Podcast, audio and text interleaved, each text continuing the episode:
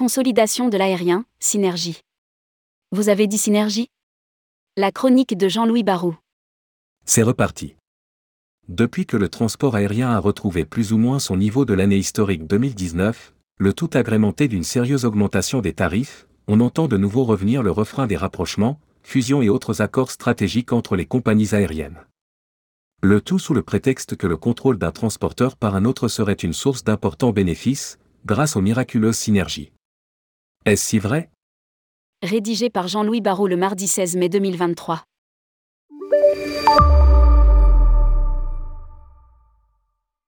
Il est certain que la fusion de deux transporteurs entraîne immédiatement des effets bénéfiques, surtout si leurs réseaux sont complémentaires et si les inévitables doublons peuvent être utilisés pour ouvrir de nouvelles destinations. Ainsi, lorsqu'Air France et KLM se sont rapprochés, il a été possible, avec le même outil industriel, en clair les flottes des deux transporteurs, d'améliorer très sensiblement le programme d'exploitation de l'ensemble par rapport à ce qu'il était lorsqu'ils étaient séparés. Dans les trois années suivant le mariage des deux compagnies, les résultats économiques ont été très bénéfiques.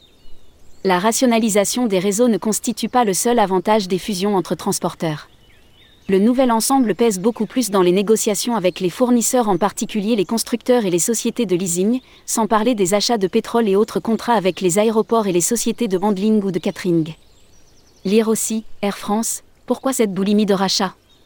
Et puis fini les concurrences stériles dès lors que les réseaux sont rationalisés et qu'il est possible d'utiliser pour le bien commun les moyens commerciaux de chaque compagnie. Enfin, le bénéfice est réel quant aux négociations avec les grands clients d'affaires auxquels une offre globalisée est souvent un argument majeur pour acquérir leur clientèle. Après la lune de miel viennent les premières difficultés. Seulement il y a le revers de la médaille et il est important. Une fois passée la période de la lune de miel qui peut durer d'ailleurs plusieurs années au cours desquelles se met en place l'optimisation des moyens de production et de commercialisation, viennent les premières difficultés. Cela commence souvent par l'unification des procédures et des moyens de gestion il est très rare que les deux partenaires utilisent les mêmes outils de réservation, de yield management, de revenu accounting, de système d'enregistrement et des fréquents flyer programmes pour ne parler que de ce qui est le plus visible. C'est alors que chacun veut défendre ses propres méthodes, ce qui freine considérablement les décisions. Il n'a par exemple jamais été possible de rapprocher les logiciels entre Air France et Alitalia au temps de leur fiançailles, et ce n'est pas faute pour Air France d'avoir essayé.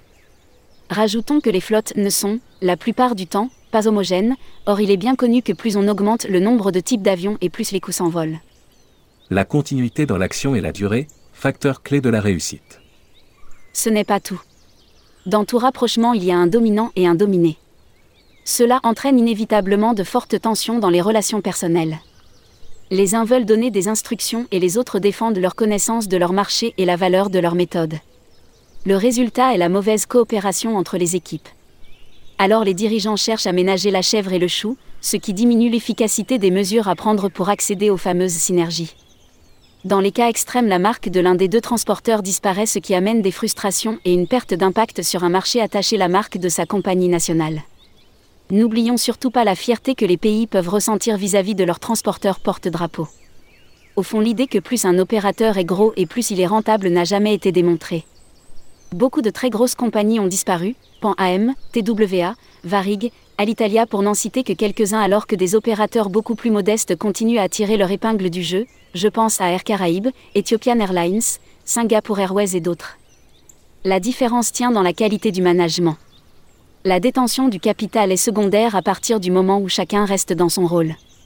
Mais dès lors que les actionnaires laissent travailler les dirigeants et que ces derniers ont des rapports confiants avec les propriétaires, tout se passe très bien. La difficulté vient lorsque les politiques se mêlent à la gestion en nommant au gré des alternances électorales les présidents des compagnies. Ces derniers, quelle que soit leur qualité, ne disposent jamais la durée suffisante pour assurer la rentabilité de l'entreprise qui leur est confiée. Alors, plutôt que de chercher des rapprochements, les dirigeants et les actionnaires feraient mieux de consacrer leur énergie à améliorer sans cesse la gestion de leur compagnie. La continuité dans l'action et la durée est un des facteurs clés de la réussite dans le transport aérien.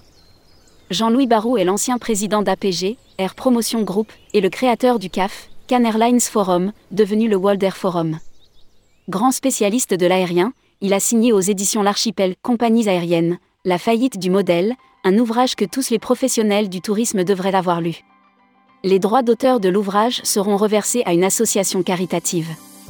On peut l'acquérir à cette adresse www.éditionsarchipel.com.